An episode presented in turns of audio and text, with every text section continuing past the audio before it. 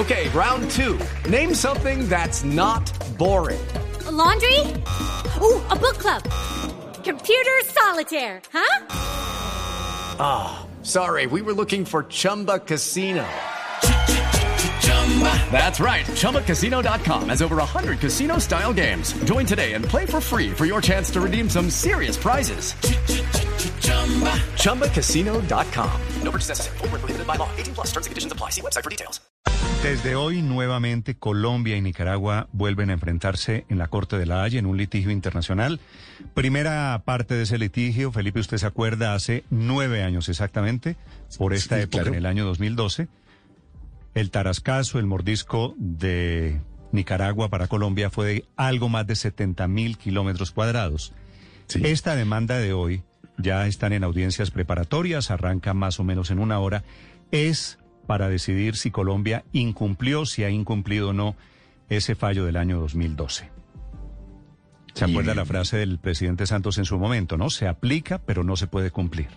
Pues es que la verdad es que es que Colombia no lo ha cumplido y, y si ese es el origen de esta audiencia, que no la de la segunda demanda, y esto es posible que no salga bien, Néstor. La de la segunda demanda es la de la plataforma continental, que esa llegará el año entrante. El abogado de Colombia, que se encuentra en este momento allí en la Corte de la Haya, es el doctor Carlos Gustavo Arrieta. Doctor Arrieta, buenos días.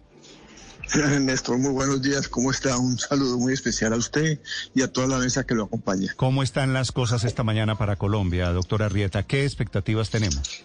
Bien, bien, Néstor, estamos, est están bien, estamos preparados. Sabemos que hoy va a ser un día difícil porque Nicaragua se va a venir lanza en riste contra la clase de acusaciones contra Colombia. Eso es lo normal, eso es lo que se espera de un primer día de audiencias. Ellos van a reiterar lo que han venido diciendo por escrito a lo largo de los últimos años y lo van a dramatizar de una manera tal, pues, que, que, que, que tratan de que genere como un impacto especial ante, en, ante los jueces el día de hoy. Sí. De tal manera que hoy no va a ser un buen día. Hoy va a ser un día que vamos a escuchar lo que Nicaragua tiene para decir. Y ya el miércoles intervenimos nosotros formalmente con nuestras presentaciones y con nuestros argumentos y así sigue el proceso hasta el final de las audiencias dentro de dos semanas. Sí, ¿y por qué me parece sentir en sus palabras, doctora Arrieta, un temor, dijo este en una declaración que publica esta mañana la Cancillería, vamos a escuchar de Nicaragua toda clase de barbaridades? ¿Qué, qué, ¿A qué se refiere usted con esas barbaridades? A ver, lo que, lo, que, lo que pasa es que Nicaragua ha tratado de tergiversar hechos, de presentar cosas como no son, eh, ha tratado de convertir este caso en un caso de incumplimiento del fallo, ha utilizado de forma indebida algunas declaraciones de personas eh, eh, y está tratando de llevar un litigio hasta un nivel que no tiene y que la Corte ya reconoció que no tiene y está tratando, tratando de presentar circunstancias que ocurrieron en forma distintas a como realmente ocurrieron. Entonces, pues lo que esperamos sí es una serie de relación de hechos presentados de una manera tal que a mi juicio no corresponden a la realidad. Eh, eh, y eso es lo que me refería, que va a haber una tergiversación de parte de los hechos. Sí, y tergiversación, por ejemplo, ¿en qué, doctora Arrieta? La manera como, por ejemplo, presenta algunas de las actuaciones de Colombia algunas de las decisiones que toma Colombia, como si fueran decisiones violatorias del derecho internacional o contrarias a los intereses de Nicaragua, cuando no son más que decisiones que toma Colombia porque corresponden al ejercicio de derechos que le confiere el derecho internacional. Por ejemplo, eh, expedir una zona contigua, por ejemplo, hacer presencia en el Caribe, por ejemplo, eh, hacer presencia para luchar contra el narcotráfico o para proteger el medio ambiente. Entonces, todo eso lo está presentando Colombia, perdón, Nicaragua como una cosa totalmente distinta. Por eso es que nosotros nos sentimos relativamente tranquilos en el, por cuanto estamos allí compareciendo para defender derechos que nos da el derecho internacional y que son incuestionables y que Nicaragua está tratando de presentar de una manera muy distinta como realmente es. ¿Y esos derechos, doctora Arrieta, los mantiene Colombia a pesar de que perdimos en el fallo de hace nueve años? Es decir, la zona contigua, podemos hacer presencia con la Armada, todo eso a pesar del incumplimiento. Claro. A ver, yo no hablaría de incumplimiento. Yo, yo lo que diría en este momento es que los derechos que Colombia sostiene que tiene son son, existen con o sin fallo de, 2000, de 2012. Son derechos que le da el derecho internacional consuetudinario, que tienen todos los países en las condiciones en que está Colombia y que no pueden ser desconocidos de Colombia por, por Nicaragua. Presidente, por lo que no es un debate sobre cumplimiento del fallo Néstor. Sí. Es que nosotros decimos ese con o sin fallo cualquier país puede decretar una zona contigua. Lo puede hacer, no tiene restricción de ninguna naturaleza. Cualquier país puede hacer presencia en el mar eh, por cuenta de la libertad de navegación. Además de eso, existen obligaciones multilaterales bien tanto para Colombia como para Nicaragua, de luchar contra la delincuencia organizada y contra el narcotráfico en el mar. Bien, existen obligaciones de proteger el Caribe por cuenta de la Convención de Cartagena. De tal manera que son todos derechos que Colombia ejerce y puede y debe ejercer por virtud de tratados y obligaciones que tiene, independientemente de lo que ha dicho el fallo del 2012. Sí, doctora Rieta, ¿Qué puede obtener Nicaragua luego de estas audiencias y luego de que estudie de fondo la Corte de la Haya la demanda? ¿Pretende una indemnización económica? ¿Pretende que se reverse el tema de las zonas contiguas? ¿Exactamente qué quiere Nicaragua? Mire, hay un punto que se olvidó mencionarle y es que en este proceso Colombia presentó dos contrademandas que son muy importantes. Por una parte, Colombia pretende que se reconozca el derecho histórico que tiene la comunidad raizal a pescar en esas aguas. Y por, otra, eh, por otro lado, Colombia pretende que Nicaragua modifique un decreto que expidió mediante el cual se apropió de una parte de las aguas internacionales ahí sobre su costa y de alguna manera corrió la cerca para el cálculo, para el cálculo del mar territorial.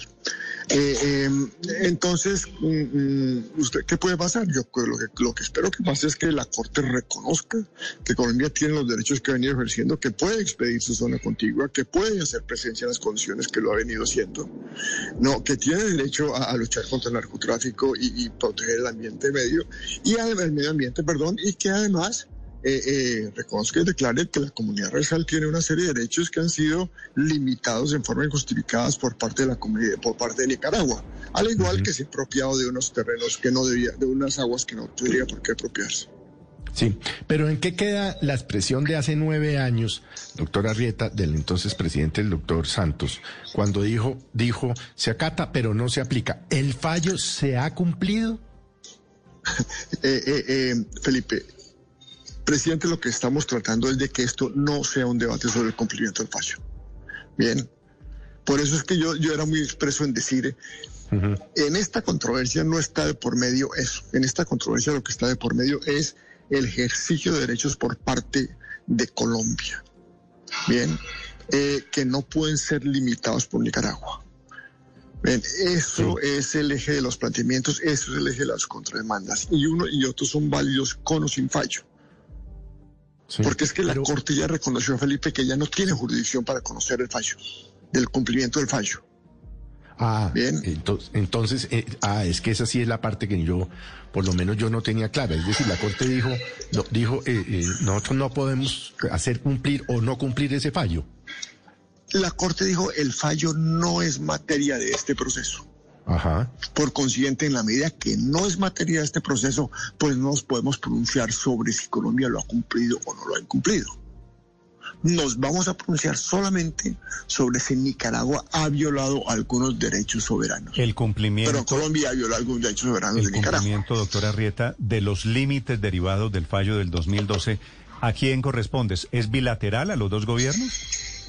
Eh, según nuestra constitución claramente el cumplimiento, los límites de Colombia solamente se modifican mediante tratados suscritos con los países. Bien, no se modifican a través de decisiones de la Corte, sino solamente mediante tratados. ¿Y Colombia ve, ve posible renegociar límites con Nicaragua? Pues hombre, Colombia tiene que negociar un tratado. ¿Qué resulte de ese tratado? Pues habrá que ver. Bien, pero es obligación constitucional de Colombia sentarse a negociar un tratado con Nicaragua. Y en Nicaragua sentarse, bueno, Nicaragua no, de Colombia tratar de negociar un tratado para efectos de establecer sus límites. Ya pues veremos a ver qué puede resultar de eso. Pero lo importante es que aquí no estamos hablando de una controversia de límites en, este momento, Néstor. Sí, entiendo. Sino hablando de una controversia. Doctora Rieta, en temas de tiempos, esta audiencia que comienza hoy debe producir una decisión cuando y la segunda audiencia, la segunda demanda, que es eh, el mordisco a la plataforma continental, ¿Esa debería arrancar cuándo y con qué tiempos? Ok, eh, eh, Néstor, lo que te puedo decir de esta, eh, eh, el promedio es que la Corte tuvo una decisión entre seis meses y un año después de que se producen las audiencias orales. Por consiguiente, calculemos que entre marzo y diciembre del año entrante se debería uh, producir una decisión. Esto normalmente es el promedio, puede que en este caso la Corte agilice o demore un poco más el proceso, pero lo normal es entre seis meses y un año. Y en cuanto al segundo proceso, aún no hemos sido convocados a audiencias. Nosotros esperamos ser convocados a audiencias para principios del año entrante y si así ocurre, pues entonces los fallos correspondientes serían ya a finales del año 2023. Mm. Doctora Rieta, usted ha dicho que la discusión no es sobre si Colombia incumplió o no el fallo, pero en definitiva eso es lo que está buscando Nicaragua. ¿Cuál sería Sí. eh, la consecuencia principal en caso de que la Corte decretara un incumplimiento por parte de Colombia? A ver, lo, lo- lo que pasa, eh, eso es lo que quiere Nicaragua, eso es lo que ha tratado a toda costa, pero eso es lo que la Corte ya dijo que no iba a conocer. La Corte fue muy clara en su fallo de excepciones preliminares. Entonces, la Corte no puede decir si Colombia cumplió o no con el fallo. Ella puede llegar a decir Colombia violó o no violó unos derechos, o Nicaragua violó o no violó unos derechos de Colombia. Pero no puede hablar sobre el cumplimiento del fallo. Hipotéticamente, No debería hacerlo. hipotéticamente en esta audiencia le pueden declarar a Colombia eh, violación de derechos cuando Colombia eh, delimitó esa zona contigua o cuando la Armada colombiana hace presencia militar allí protegiendo a los pescadores de San Andrés. Como usted lo dice hipotéticamente, Néstor, eh, eh, cuando uno se somete ante un juez, puede pasar cualquier cosa porque es el criterio del juez el que termina tomando la, la decisión. Lo único que yo le puedo decir que es un tema que hemos trabajado muchísimo durante estos años y que tenemos unos argumentos muy fuertes y muy sólidos. Sí. Ok. Doctora, ojo. doctora Reta, ¿los colombianos pueden estar tranquilos frente al desenlace de esta demanda de Nicaragua? Se lo pregunto porque eh, en la oportunidad anterior todos estábamos supuestamente relajados, se había hecho el mejor trabajo de defensa por parte de Colombia y terminaron pegando un mordisco gigante al mar Caribe cercano a San Andrés. Mire, yo lo que le puedo decir a eso es que ningún abogado responsable está absolutamente tranquilo en un proceso porque siempre que hay un tercero tomando una decisión, hay un elemento de riesgo y subjetividad envuelto en esa decisión. Lo que nosotros estamos tranquilos es que hemos hecho el mejor de los esfuerzos posibles, que contamos con el mejor de los equipos posibles y que tenemos argumentos muy sólidos y muy fuertes, mejores que los de Nicaragua.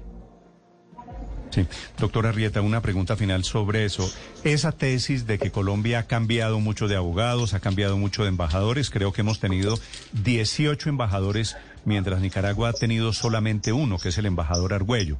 Y esa tesis de que la Cancillería de Managua ha sido más seria, más consistente que la Cancillería de Bogotá. ¿Usted la comparte? Entiendo que usted es uno de los abogados implicados y que me va a decir, por supuesto que no, pero quisiera preguntarle qué piensa usted casi de esa teoría mítica de que nosotros no hemos sido suficientemente serios no hemos hecho la tarea frente a Nicaragua.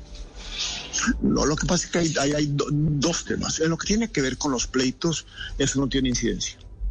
Bien, porque los derechos eh, existen independientemente de los embajadores y los argumentos jurídicos se construyen independientemente de que hayan cambiado embajadores. Es decir, desde el punto de vista del manejo de la controversia, yo no creo que tenga ningún tipo de- de- de- de incidencia. Ahora bien, lo que sí tiene que reflexionar un país es cuando tiene un representante ante entidades tan importantes como son la Corte Internacional de Justicia o como es la Corte Penal Internacional, en una ciudad donde, donde es el foro, ¿qué tanto quiere pues dejar un embajador allá para que se familiarice, aquí, perdón, para que se familiarice, para que conozca, que pueda tener relaciones? Son decisiones de política de Estado.